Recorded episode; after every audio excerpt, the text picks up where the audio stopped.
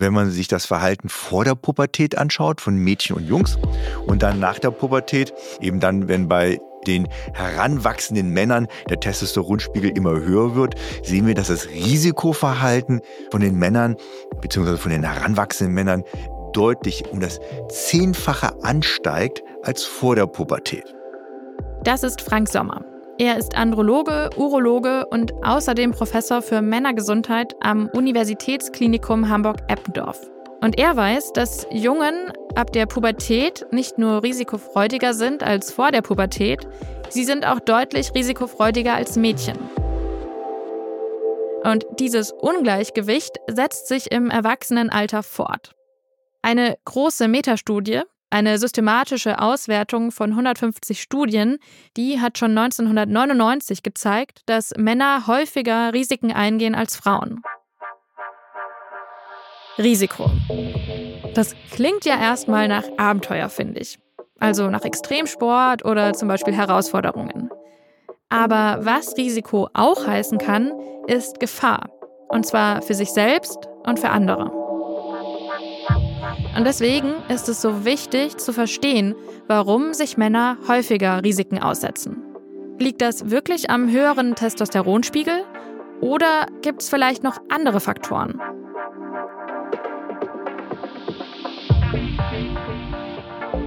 The Sex Gap. Ein Podcast von gesundheithören.de und der Apothekenumschau.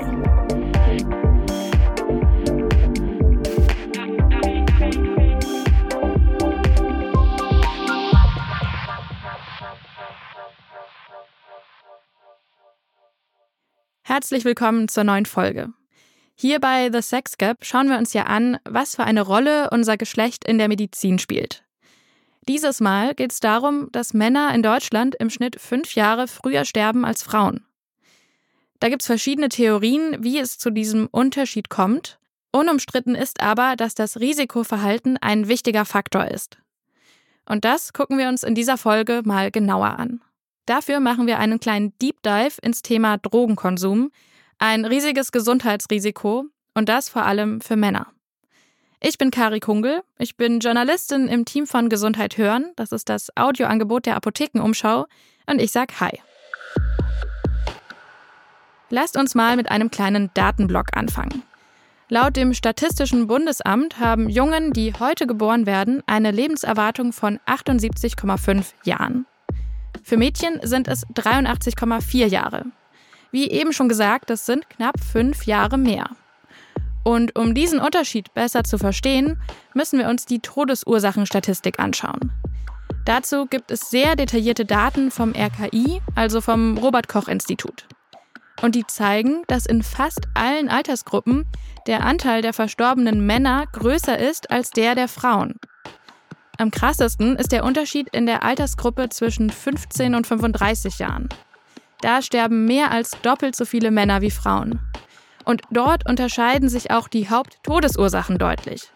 Es gibt nämlich eine große sogenannte Übersterblichkeit der Männer aufgrund von Verletzungen, Vergiftungen und Folgen äußerer Umstände. Damit gemeint sind Todesfälle durch Unfälle, Suizide oder Gewaltstraftaten.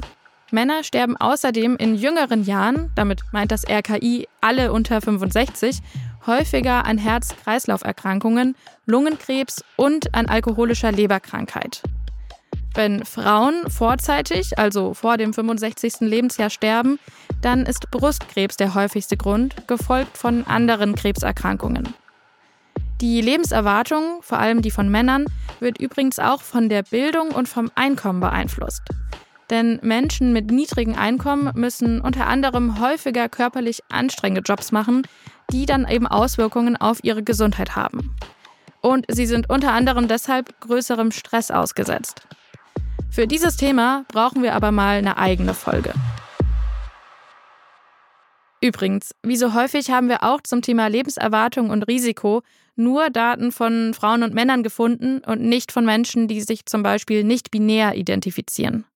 Wenn ich eine Straftat begehe, äh, gehe ich ein enormes Risiko ein. Wenn ich konsumiere, ob es Alkohol ist oder auch ja, übermäßig viel Fleisch, was ja auch was ist, auch da gehe ich Risiken ein. Das ist Boris von Hesen. Er ist Wirtschaftswissenschaftler und er hat vor 20 Jahren als Geschäftsführer bei einem Drogenhilfeträger in Frankfurt am Main angefangen. Und der Männerüberschuss, der unter seinen Klienten herrschte, der hat ihn damals sehr überrascht. Ich hatte wenig Erfahrung in der Suchthilfe. Ich kam da als Wirtschaftswissenschaftler rein und war sehr überrascht, was da für eine Schieflage ist. Und dann fing ich an und habe recherchiert und habe gesehen, dass in anderen Suchtfeldern auch Männer dominieren, dass Männer die äh, Verkehrsunfälle dominieren, dass sie die Gefängnisse bevölkern und so weiter. Seine Recherchen haben gezeigt, Männer sind in den meisten Verhaltensweisen, die gesundheitliche Risiken für sie selbst und andere mit sich bringen, überrepräsentiert. Jetzt kann man sich natürlich fragen, was geht uns das an, welche Risiken eine Person eingeht? Das ist doch Privatsache. Es geht um die Männer, die im Gefängnis landen, die Frauen, die geschlagen werden, die Kinder, die traumatisiert werden, die Einzelschicksale. Sein Ansatz, um das Leben Einzelner zu verbessern, war folgendes. Auszurechnen, was sogenannte toxische männliche Verhaltensweisen, also zerstörerisches Verhalten von Männern, das ihnen selbst und anderen schadet, uns als Gesellschaft jedes Jahr kosten. Das, was ich verlässlich zusammentragen konnte, sind 63,5 Milliarden Euro mindestens und das jedes Jahr. Und zwar mehr Kosten. Also ich habe immer die Kosten berechnet, die Frauen verursachen und die die Männer verursachen und habe das voneinander abgezogen. Da ist dieser Betrag rausgekommen. 63,5 Milliarden. Dazu gehören zum Beispiel Kosten für Gefängnisse, Suchthilfeangebote oder Schäden, die durch Verkehrsunfälle verursacht werden. Mit dieser eindrucksvollen Rechnung will Boris von Hesen strukturelle Veränderungen anstoßen. Wir haben uns daran gewöhnt, dass Männer viele äh, gesellschaftliche Schäden verursachen durch ihre Sozialisation, durch Rollenmuster. Und das hat mich gestört. Bevor wir hier tiefer einsteigen, das soll keine Anti-Männer-Folge werden. Im Gegenteil. Also ich, ich will kein, um Gottes Willen kein Männerbashing betreiben. Ich berate ja selbst Männer in Krisen einmal in der Woche und äh, möchte Männern helfen, aus diesem Labyrinth der ungesunden Männlichkeit rauszukommen und sie darauf aufmerksam machen, dass es sich lohnt, aufzubrechen, ihre eigenen Verhaltensweisen mal konstruktiv kritisch zu hinterfragen. Jetzt hat Boris von Hesen schon durchklingen lassen, dass dieses Risikoverhalten der Männer durch ihre Sozialisation bedingt ist. Auf seine These gehen wir später noch genauer ein. Zu Beginn haben wir aber auch schon gehört, dass Jungs in der Pubertät also eben wenn der Testosteronspiegel steigt, sehr viel risikofreudiger werden. Hat unsere Risikobereitschaft also vielleicht auch etwas mit unseren Hormonen zu tun? Lasst uns mal schauen, was es mit Testosteron auf sich hat. Es ist das Königshormon des Mannes. Okay. Das ist wieder Frank Sommer, der Androloge aus Hamburg. Testosteron ist eben eines der stärksten Androgene, was wir im männlichen Körper besitzen und ist unter anderem dafür zuständig, dass wir wach, frisch sind. Androgene sind männliche Geschlechtshormone und Testosteron ist für die männliche Entwicklung enorm wichtig. Es beeinflusst nicht nur die Sexualfunktionen und Fortpflanzungsfähigkeit, sondern wirkt eigentlich überall im Körper, auch im Gehirn. Wir brauchen Testosteron, um auch unsere Gehirnzellen zu aktivieren. Wir brauchen das für einen Antrieb. Testosteron wird außerdem mit Selbstbewusstsein und Leistungsfähigkeit in Verbindung gebracht. Diese Verbindung kann Frank Sommer relativ einfach in der Praxis nachweisen. Wenn ich das Individuum nehme und sage, mit Testosteron hat er halt einen guten Level an ja, Durchsetzungsvermögen und dem man das Testosteron dann entziehe, was ich medizinisch machen kann, dann plötzlich sieht man nach Wochen, Monaten, dass der Level eben nicht mehr so gut ist, dass er träger wird und langsamer wird. Aber macht Testosteron auch risikofreudiger? Es gibt ein paar Studien, die einen leichten Zusammenhang zwischen einem höheren Testosteronspiegel und steigender Risikofreude zeigen. Zum Beispiel in experimentellen Investmentspielen oder bei der Untersuchung des Testosteronspiegels von Aktienhändlern. Außerdem gibt es Hinweise, dass ein hoher Testosteronspiegel zu mehr Rücksichtslosigkeit führt. Diese Erkenntnisse werden allerdings wissenschaftlich noch diskutiert. Und für eine biologische Erklärung für den Hang zum Risiko wäre mehr als nur Testosteron wichtig, sagt Frank Sommer. Im Prinzip ist es ja ein Hormoncocktail, der da entscheidend ist. Denn gerade wenn ich ein offensives Risiko eingehe, also zum Beispiel beim Glücksspiel oder wenn ich mit 300 km/h über die Autobahn bretter, dann ist noch ein weiteres Hormon im Spiel, Adrenalin. Adrenalin ist ein Stresshormon, das den Körper bei Gefahr in Alarmbereitschaft versetzt. Unsere Sinne schärfen sich, unser Herz schlägt schneller, wir bekommen einen richtigen Energieschub. Und es kann sich wie ein Kick anfühlen. Nicht umsonst gibt es Adrenalin-Junkies. Aber ob jemand aktiv nach diesem Kick sucht oder nicht, hat weniger mit dem Geschlecht und mehr mit dem individuellen Empfinden zu tun. Also es gibt Leute, die fühlen sich gar nicht gut damit und versuchen das eher zu reduzieren und das Risiko natürlich dann zu minimalisieren. Und es gibt natürlich andere, die finden diesen Kick, wenn sie merken, wie das Blut durch den Körper strömt, wie man angespannt, die Muskelspannung zunimmt und wie so ein Flitzebogen dann man in den Startlöchern steht, um dann irgendwas zu erleben und dann explodiert das alles, die Gefühlswelt explodieren so. Aber wie gesagt, das hängt von Individuum zu Individuum ab. Okay, also für das Risikoverhalten von Männern finden wir nur wenige wissenschaftlich belegte biologische bzw. genetische Gründe. Und wie sieht es generell mit den unterschiedlichen Lebenserwartungen von Männern und Frauen aus? Gibt es da biologische Gründe oder liegt auch das alles an der Sozialisation? Sowohl als auch, meint Frank Sommer. Ich bin ein Befürworter, dass beides eine Rolle spielt. Er sagt, die Sozialisation ist wichtig, aber er vertritt auch die X-Chromosom-Hypothese. Cis-Frauen haben ja zwei X-Chromosome, Cis-Männer ein X- und ein Y-Chromosom. Also rein bildlich gesehen hat das Y-Chromosom des Mannes ja weniger Information, genetische Information als das X-Chromosom der Frau. Wenn jetzt auf einem X-Chromosom eine Mutation passiert, kann bei Frauen das zweite X-Chromosom diese Schwäche ausgleichen. Männer seien da störanfälliger, weil sie kein Ersatz-X hätten, hat uns Frank Sommer erklärt.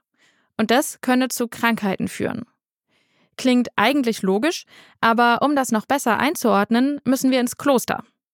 Vorher fasse ich aber noch mal kurz zusammen, was wir bis hierher gehört haben. Also, Männer sterben im Schnitt ja fünf Jahre eher als Frauen. Die Ursachen für den frühzeitigen Tod der Männer, also die Todesfälle vor dem 65. Lebensjahr, sind unter anderem auf ihr Risikoverhalten zurückzuführen. Und dazu zählen Unfälle, Gewalt, Drogenkonsum oder eben ein gesundheitsschädlicher Lebensstil. Diese riskanten Verhaltensweisen können nicht nur dramatische Folgen für den Einzelnen haben, sie kosten den Staat auch pro Jahr über 60 Milliarden Euro. Es gibt ein paar Studien, die einen leichten Zusammenhang zwischen einem erhöhten Testosteronspiegel und stärkerer Risikoneigung zeigen, aber die Forschung auf diesem Gebiet ist noch nicht eindeutig. So, hat Risikoverhalten also weniger mit dem biologischen und mehr mit dem sozialen Geschlecht zu tun? Starke Hinweise darauf liefert die sogenannte Klosterstudie. Diese Studie ist ein inzwischen weltweit bekanntes Forschungsprojekt von Marc Louis, einem deutschen Bevölkerungswissenschaftler. Vielleicht habt ihr davon auch schon mal gehört. Er hatte in einer Langzeitstudie die Lebenserwartung von Männern und Frauen in deutschen und österreichischen Klöstern analysiert. Das Ergebnis verbringen Männer und Frauen ihr Leben im Kloster unter sehr ähnlichen Lebensbedingungen, bleibt nur noch ein Jahr Unterschied in ihrer Lebenserwartung. Und dieses eine Jahr könnte durchaus durch die X-Chromosom-Theorie zu erklären sein.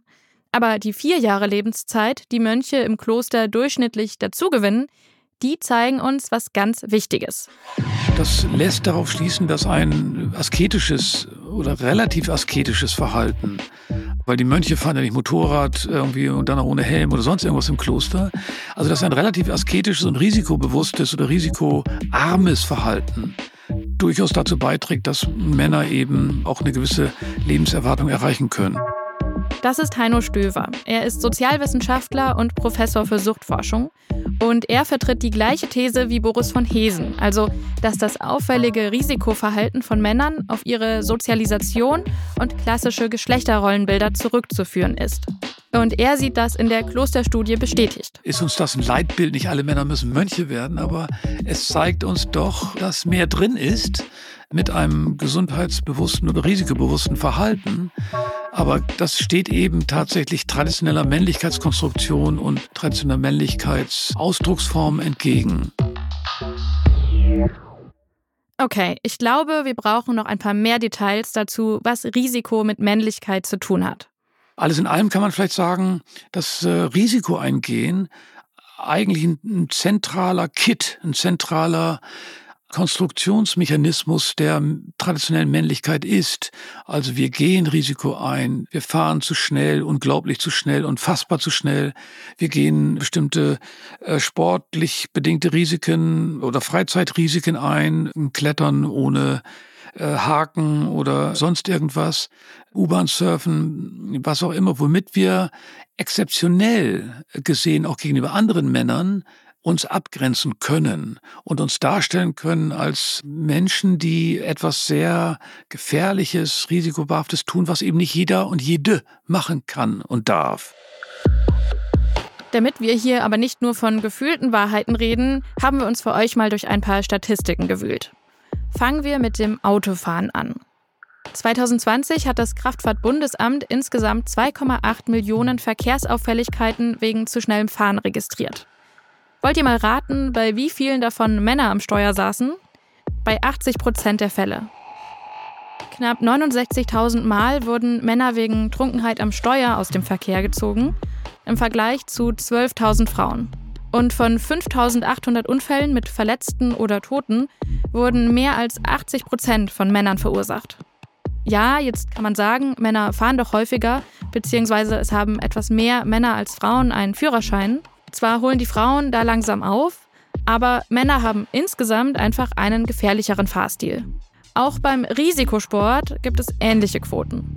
Ich habe mir da als Beispiel mal die österreichische Alpinunfallstatistik von 2022 angeschaut. Insgesamt sind im letzten Jahr knapp 300 Menschen in den Alpen tödlich verunglückt, also zum Beispiel beim Bergsteigen, Skifahren oder Klettern. Und 84 Prozent davon waren Männer. Als Gründe für Bergunfälle werden übrigens häufig Selbstüberschätzung und Egoismus genannt. Eigenschaften, die Männern in unserer Gesellschaft antrainiert werden, sagt Autor Boris von Hesen. Am Ende kommt es halt dazu, dass Männer viel risikobewusster sind in ganz vielen Bereichen, weil sie gelernt haben, dass sie stark sein müssen, dass sie sich durchsetzen müssen. Konkurrenz ist immer noch so ein, so ein Reaktor, der, der männliches Verhalten antreibt. Das Gegenteil davon, sich ständig Risiken auszusetzen, wäre sowas wie Selbstfürsorge, also darauf zu achten, was einem gut tut und was nicht, und wo man sich vielleicht auch in Gefahr bringt. Aber diese Eigenschaft hat in dem traditionellen Rollenverständnis von Männern kaum Platz, sagt auch Heino Stöver. Selbstsorge ist in der traditionellen Männlichkeitskonstruktion etwas sehr Negatives, was weiblich konnotiert ist. Also zu oft beim Arzt zu sein oder zu Früherkennungsgeschichten zu gehen, sondern der harte Mann definiert sich über relativ wenig Schlaf, äh, über Gymzeiten, über große Mengen Alkohol äh, trinken zu können und viele andere Dinge.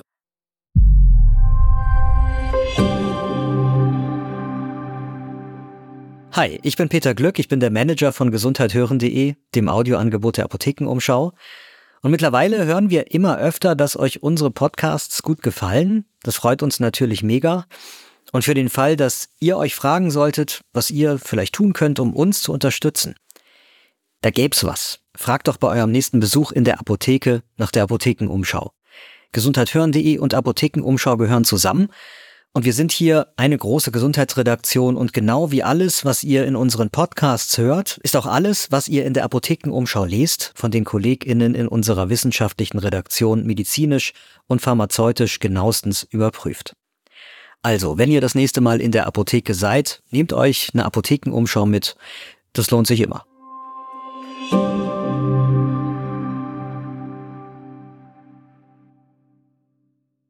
Also ich kann ja verstehen, wenn man sich über Extremsportarten so einen Risikokick sucht. Das macht ja auch Spaß. Ich gehe zum Beispiel gern tauchen und es ist vielleicht auch nicht für jeden was, in 20 Meter Tiefe da unter Wasser zu sein. Aber bei den ganzen anderen Beispielen von Risikoverhalten, also trinken, rauchen, sich unausgewogen ernähren, nicht zu Vorsorgeuntersuchungen zu gehen, da frage ich mich schon, warum? Warum scheint es so, dass vielen Männern diese Risiken, die sie mit ihrem Verhalten eingehen, egal sind? Boris von Hesen hat dafür eine mögliche Erklärung. Die Gefühle sind so ein bisschen verschütt gegangen bei den Männern durch die Sozialisation. Die wissen dann gar nicht mehr, dass sie Angst haben, dass sie sich schämen für was, dass sie unsicher sind.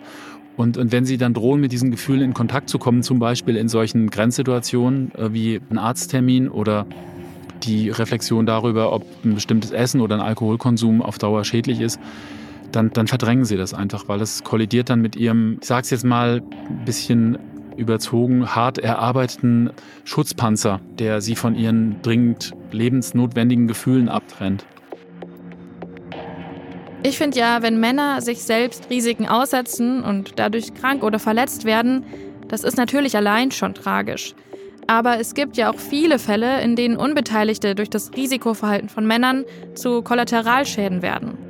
Bei Autounfällen zum Beispiel oder wenn Männer unter Alkohol- und Drogeneinfluss aggressiv werden.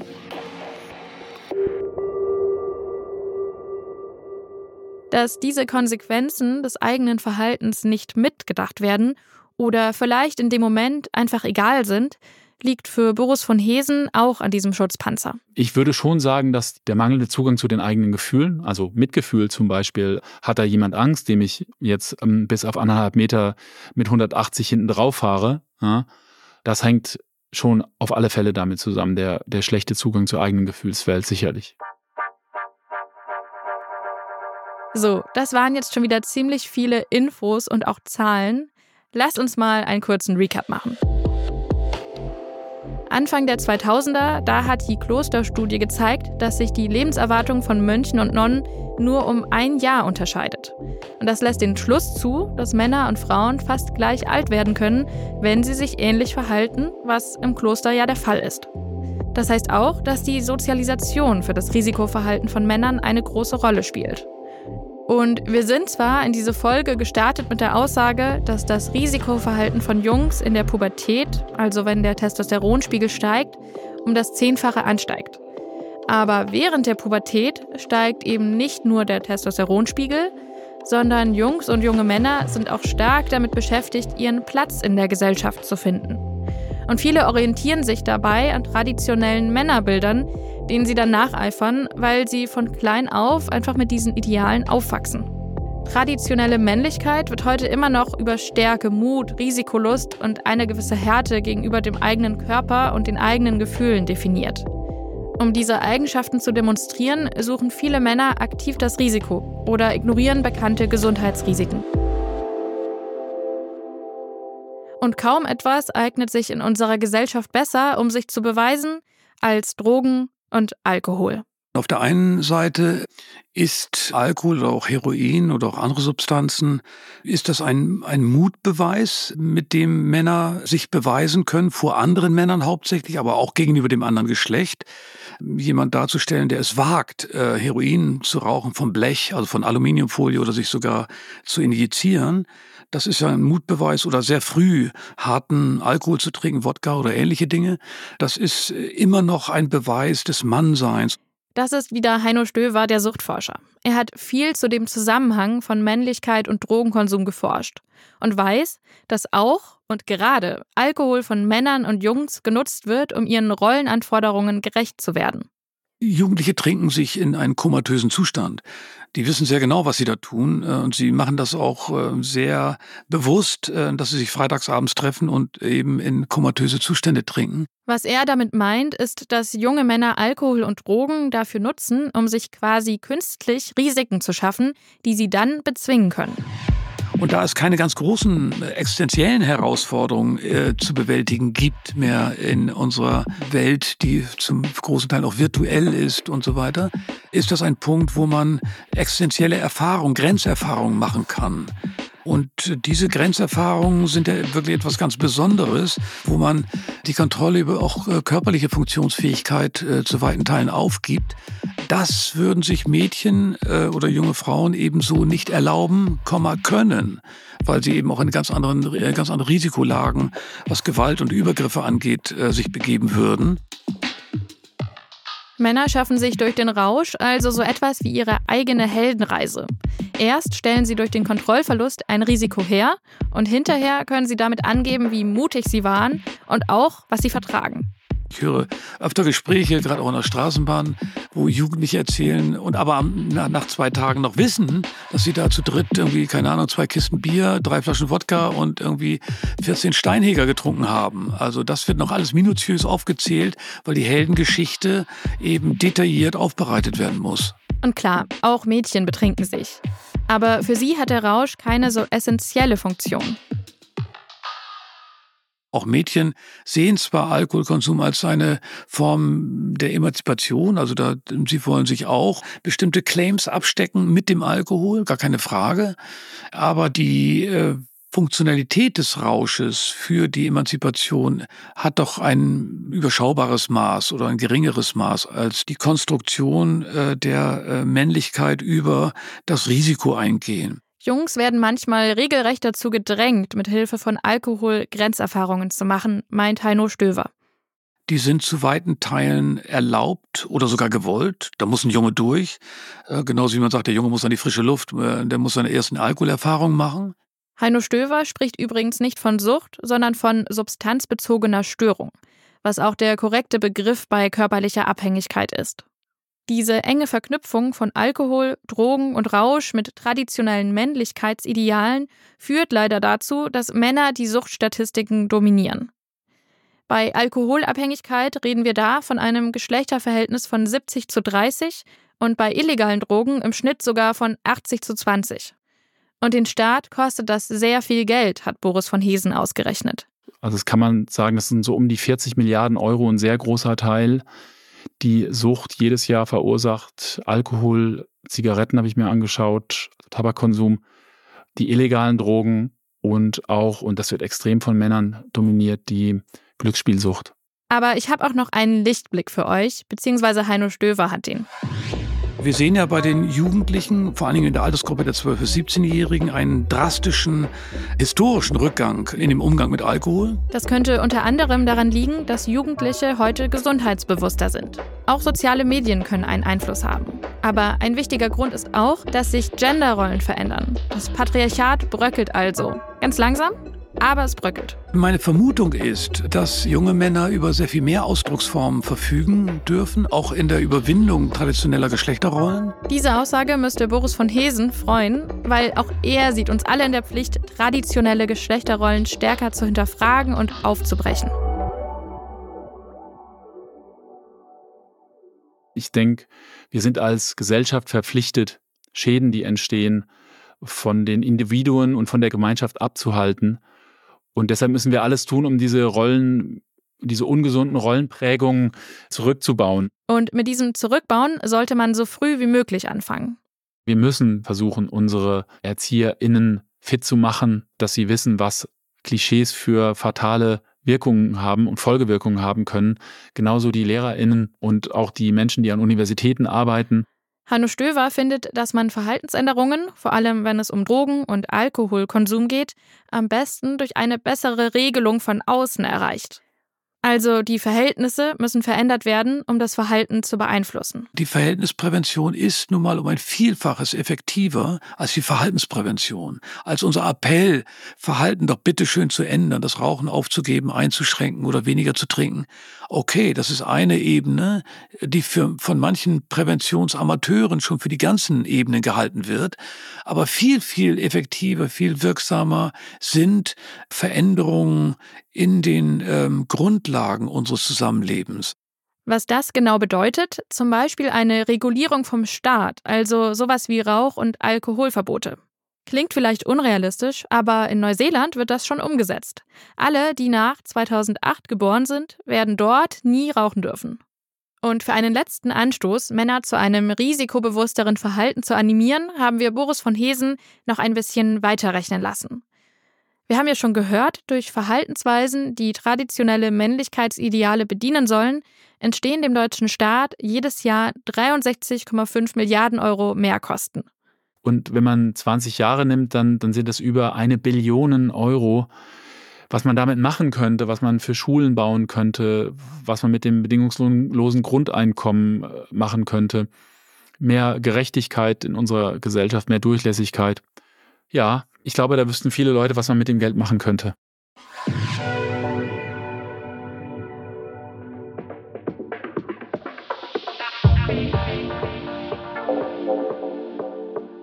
Das war's mit dieser Folge von The Sex Gap. Es ging um das Thema Risikoverhalten und warum Männer früher sterben als Frauen.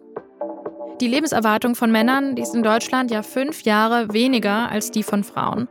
Und die Ursachen für den frühzeitigen Tod der Männer, also Todesfälle vor dem 65. Lebensjahr, sind häufig auf Risikoverhalten zurückzuführen.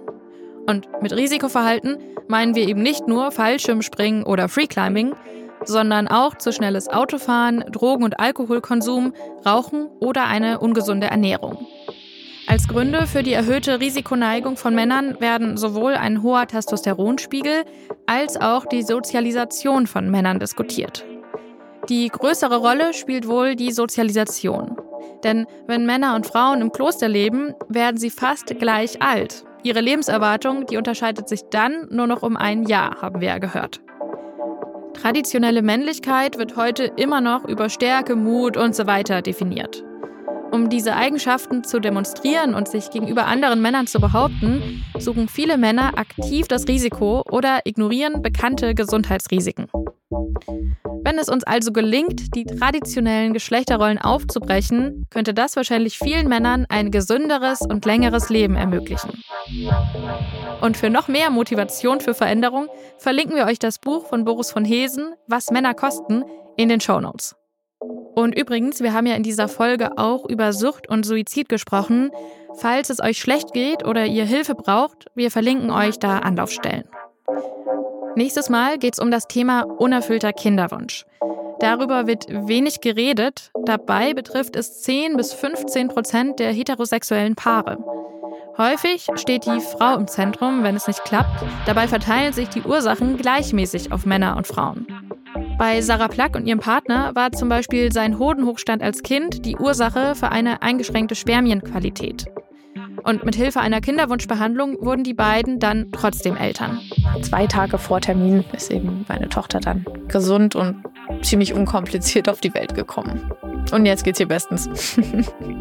Wenn ihr ein Thema habt, das wir uns mal genauer anschauen sollten, dann meldet uns oder schreibt uns auf TikTok. Und falls ihr den Podcast gerade auf Spotify hört, da stellen wir euch zu jeder Folge immer eine Frage. Wir freuen uns, wenn ihr kommentiert. Ich bedanke mich wie immer bei allen, mit denen wir für die Recherche zu dieser Folge sprechen konnten und sage, macht's gut, eure Kari Kungel. The Sex Gap. Ein Podcast von gesundheithören.de. Das Audioangebot der Apothekenumschau. Produziert in Zusammenarbeit mit Polar Berlin.